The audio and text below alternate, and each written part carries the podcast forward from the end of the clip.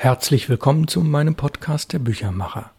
Mein Name ist Ralf Plenz aus Hamburg, ich bin der Autor und Sprecher und wir befinden uns in der Sommerpause. Wir sind bei Folge 141, also wir machen das jetzt schon fast drei Jahre und wir haben das in Bereiche unterteilt im Bereich Wie Verlage Bücher machen Teil 79. Und wegen der Sommerpause lese ich Ihnen aus der aktuellen Produktion unserer Buchreihe Perlen der Literatur etwas vor. Sie wissen, das ist die 20-bändige Buchreihe in Leinen gebunden, Fadenheftung, Hardcover mit schöner Kalligrafie und in dieser schönen bibliophilen Ausstattung pro Band nur 15 Euro, unabhängig von der Dicke. Ja, und eines der dicksten Bücher, was wir jetzt gemacht haben in dieser Zeit, ist gerade vor kurzem erschienen, ist ein 320 Seiten Buch und Sie dürfen nicht zurückschrecken, sondern Sie müssen sagen, oh, das ist ja eine Chance. Und Sie alle die Autorin, keine ganz einfache Autorin, aber eine sehr richtungsweisende Autorin. Es handelt sich um Virginia Woolf. Wir erfahren einiges über Virginia Woolf im Vor- und Nachwort, deswegen fange ich erstmal an, das Vorwort zu lesen. Ach ja, das Buch, um das es geht, ist Orlando. Vorwort. Gerrit Pull hat das geschrieben, er hat das Buch auch übersetzt. Orlando der Wanderer, Orlando die Wanderin. Durch die Zeiten stellt die Frage nach unserer geschlechtlichen Identität. Wie sehr sind wir Mann oder Frau? Was trennt und was verbindet uns? Was ist uns gemeinsam? Wie erwacht in uns das Verlangen nach dem jeweils anderen? Virginia Woolf ist eine der wenigen, jedenfalls aber eine der mutigsten frühen Verfechterinnen der Einsicht, dass Bisexualität im Menschen angelegt ist und dass wir uns ihrer nicht schämen müssen. Die Frage nach der Entstehung des gegenseitigen erotischen Sehnens und Begehrens stellt schon Platon im Symposion. Darin erzählt sein fiktiver Aristophanes mit satirischem Witz den Mythos von der Entstehung von Mann und Frau. Ursprünglich seien wir zwitterhafte Kugelmenschen gewesen, die Zeus aber wegen unserer Überheblichkeit in zwei unterschiedliche Hälften gespalten habe. Seitdem, lesen wir bei Platon, ist die Liebe ein Naturtrieb des Menschen, der Drang, unsere ursprüngliche Beschaffenheit wiederherzustellen. Virginia Woolfs Orlando verkörpert nicht die antike mystische Wesenheit von Mann und Frau. Orlando ist auch nicht beides zugleich und erst recht nicht transsexuell nach heutiger Definition, sondern ein Wesen, das erst als Mann und dann als Frau durch die Welt geht, bis sie am 11. Oktober 1928 in eine ungenannte Zukunft aufbricht. Orlando lernen wir kennen im Jahr 1588, kaum 17 Jahre alt, als einen verwirrend schönen Menschen, linkisch, verträumt, empfindsam, von edelster Herkunft, begütert über alles Vorstellbare hinaus und beseelt von dem Ziel, im Reich der Dichtung Geltung und Ruhm zu erlangen. Also ein Hauch von Ewigkeit. Diese Suche begleitet ihn und länger noch sie durch die Zeiten. Orlando streift Ehrgeiz und Ehrsucht ab und lernt dadurch, sich dem zu widmen, was wirklich von Bedeutung ist. Sehnsucht, Liebe und Leben. Soweit das relativ kurze Vorwort des Übersetzers Gerrit Pohl. Es gibt noch ein Nachwort, was wir nächste Woche lesen werden. Wir fangen jetzt einfach mal an, wir steigen ein. Virginia Woolf, Orlando Kapitel 1. Er, es konnte keinen Zweifel an seinem Geschlecht geben, obwohl die Mode der Zeit es durchaus zu verschleiern suchte. Er hieb gerade gegen den Kopf eines Mohren, der von den Dachsparren herabbaumelte. Er hatte die Farbe eines alten Fußballs und ähnelte ihm sogar in der Form, abgesehen von den eingesunkenen Wangen und ein, zwei struppigen, groben Haarsträhnen, den Fasern einer Kokosnuss ähnlich. Orlandos Vater oder vielleicht sein Großvater hatte ihn, den Kopf, von den Schultern eines riesigen Heiden gesäbelt, der sich unter dem Mond barbarischer Schlachtfelder Afrikas gegen ihn aufgelehnt hatte. Und nun schwang er sacht und unablässig in der Brise, die stets durch die Dachgeschosse im gewaltigen Haus des Fürsten strich, der ihn erschlagen hatte. Orlandos Väter waren über Lilienfelder und steinige Felder und Felder geritten, die von seltsamen Strömen bewässert wurden, und sie hatten viele Köpfe, viele Hautfarben von vielen Schultern geschlagen und dann heimgebracht, damit sie von den Sparren hängen sollten. Und gleiches wollte Orlando tun. Das gelobte er. Aber da er erst 16 war und zu jung, um mit ihnen in Afrika oder Frankreich zu reiten, stahl er sich fort von seiner Mutter und den Pfauen im Garten und begab sich in seine Dachkammer und säbelte und stach und zerschlitzte die Luft mit seiner Klinge. Manchmal durchhieb er den Strick, der Schädel krachte zu Boden und er musste ihn erneut aufhängen, wobei er ihn mit einer gewissen Ritterlichkeit fast ein wenig zu hoch festknüpfte, so dass ihn sein Feind triumphierend durch eingeschrumpfte schwarze Lippen angrinste. Der Schädel schwang hin und her, denn das Haus, unter dessen oberster Fürst Orlando wohnte, war so riesig, dass selbst der Wind sich in ihm wie in einer Falle zu verfangen schien und sommers wie winters hierhin und dorthin strömte. Er wehte unablässig über einen mit Jägerfiguren bestickten grünen Wandteppich.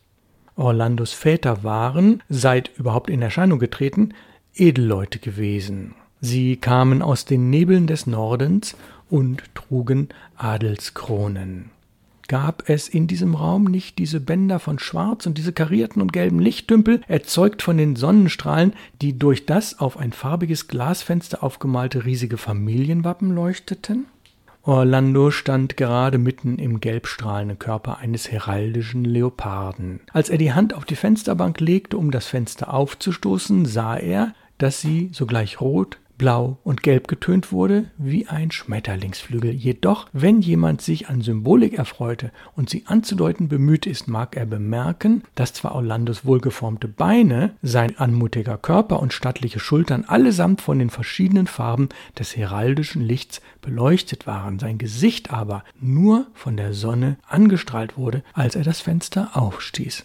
Ein ehrlicheres, finsteres Gesicht als seins ließ sich nirgends je finden. Glücklich die Mutter, die solches Kind im Leibe trägt, glücklicher aber noch der Biograf, der dessen Leben schildert. Nie muss seine Mutter sich grämen oder er den Beistand eines Romanschreibers oder Dichters erhoffen. Von Tat zu Tat, von Ruhm zu Ruhm, von Berufung zu Berufung muss er schreiten. Stets hinter ihm einer, der alles aufzeichnet, bis alle das Ziel erreichen auf dem Gipfel ihres Glücksgefühls. Orlando, wenn man ihn betrachtete, war für eine ebensolche Laufbahn geschaffen. Pfirsichfarbener Flaum bedeckte das Rot seiner Wangen. Der Flaum auf seinen Lippen war kaum dichter als der auf den Wangen. Die Lippen, selbst kurz, zeigten, wenn hochgezogen, Zähne von exquisitem Mandelweiß. Nichts störte seine pfeilgerade Nase in ihrem kurzen, straffen Flug, das Haar war dunkel, die Ohren klein und eng an den Kopf gefügt. Doch ach, die Schilderung seiner jugendlichen Schönheit lässt sich nicht abschließen, ohne Stirn und Augen zu erwähnen. Leider kommen Menschen selten ohne diese drei zur Welt, und wenn wir Orlando am Fenster stehend betrachten, müssen wir einräumen, dass seine Augen wie regennasse Veilchen waren, so groß, dass sie von Wasser geflutet und geweitet schienen und seine Stirn wie die Wölbung eines marmornen Doms, eingeschlossen zwischen den glatten Medaillons der beiden Schläfen. Solange wir nur seine Augen und die Stirn betrachten, besingen wir sie in Liedern. Schauen wir aber auf Augen und Stirn, so müssen wir tausend und eine Irritation einräumen, die nicht zu bemerken ein guter Biograf bestrebt sein sollte. Mancher Anblick verwirrte Orlando, so der seiner Mutter, einer überaus schönen Dame, die in grünem Gewand durch den Park schritt, um ihre Pfauen zu füttern, gemeinsam mit Twitchet, ihrer Magd. Manch anderer Anblick jedoch entzückte ihn, die Vögel und die Bäume, und ließ ihn in Todessehnsucht zurück der Abendhimmel, die Krähen auf dem Flug zum Schlafbaum und so hinauf über die Wendeltreppe hinauf zu seinem Hirn, das so geräumig war, all diese Eindrücke und Geräusche aus dem Garten, der Schlag des Hammers, das Spalten des Brennholz, all das löste in ihm jenen Aufruhr und jene Verwirrung der Leidenschaften und Gemütsbewegung aus, die jeder gute Biograf verachtet. Aber um fortzufahren, Orlando kehrte langsam ins Zimmer zurück, setzte sich an den Tisch und in der halben Unbewusstheit jemandes, der sein Leben lang immer zur selben Stunde tat, was er tat, nahm er eine Schreibkladde zur Hand. Betitelt Edelbert, eine Tragödie in fünf Akten und tauchte eine alte fleckige Gänsefeder in die Tinte. Bald hatte er zehn Seiten und mehr mit Versen gefüllt. Er schrieb offensichtlich flüssig, blieb aber abstrakt. Laster, Verbrechen, Elend, das waren die Gestalten seines Dramas. Darin herrschten Könige und Königinnen undenkbarer Länder, Grässliche Verschwörungen richteten sie zugrunde, noble Gefühle durchströmten sie. Da war kein Wort, das er selbst so gesagt hätte, aber alles kam ihm mit einer Anmut und Gefälligkeit, die, er war immerhin noch nicht 17 und das 16. Jahrhundert hatte noch etliche Jahre zu durchlaufen, bemerkenswert genug war. Schließlich aber hielt er doch inne. Er schilderte, was alle jungen Dichter auf ewig schildern, die Natur, und um die Schattierung eines berühmten Grüns genau zu beschreiben, betrachtete er den Gegenstand selbst. Und hierin zeigte er größere Kühnheit als die meisten anderen, nämlich den Lorbeerstrauch, der unter seinem Fenster wuchs. Danach konnte er unmöglich weiterschreiben. Grün ist in der Natur zwar eine Sache, in der Literatur aber etwas anderes. Zwischen Natur und Literatur herrscht offenbar gegenseitige Abneigung. Bringt man sie zusammen, reißen sie sich gegenseitig in Fetzen. Das Grün, das Orlando hier sah, war für seinen Reim unbrauchbar und zerstörte sein Versmaß. Zudem sind der Natur besondere Tücken zu eigen. Man schaue einmal aus dem Fenster auf Bienen inmitten von Blüten, auf einen gähnenden Hund, auf einen Sonnenungang und denke dann, wie oft werde ich noch die Sonne untergehen sehen und so weiter und so weiter. Der Gedanke ist zu trivial, um ihn aufzuschreiben. Und man lässt die Feder fallen, nimmt seinen Mantel, strebt aus dem Zimmer und stößt sich dabei den Fuß an einer bemalten Truhe. Denn Orlando war ein wenig ungeschickt. Er bemühte sich, niemandem zu begegnen. Da gab es Stups, den Gärtner, der ihm entgegenkam. Er verbarg sich hinter einem Baum, bis der Mann vorüber war.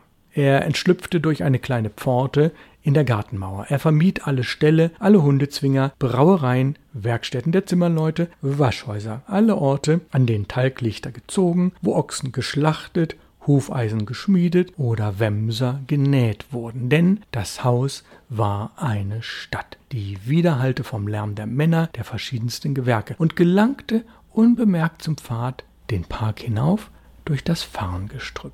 Es herrscht zwischen allen Eigenschaften vielleicht eine Gemeinsamkeit. Die eine zieht die andere an, und der Biograf sollte hier den Umstand beachten, dass Ungeschickt sich oft mit einer Liebe zur Einsamkeit verbindet.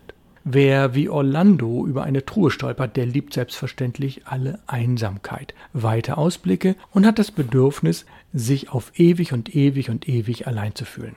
Und so hauchte er nach langem Schweigen Ich bin allein, öffnete also zum ersten Mal in diesem Bericht die Lippen. Er war sehr schnell durch Farn und Dornbüsche bergauf gewandert, hatte Wild und Vögel aufgescheucht, hin zu einem Platz, den eine einzelne Eiche krönte. Der Ort lag überaus hoch, so hoch, dass man 19 englische Grafschaften unter ihm liegen sah. Und an klaren Tagen 30 oder sogar 40, wenn das Wetter sehr schön war.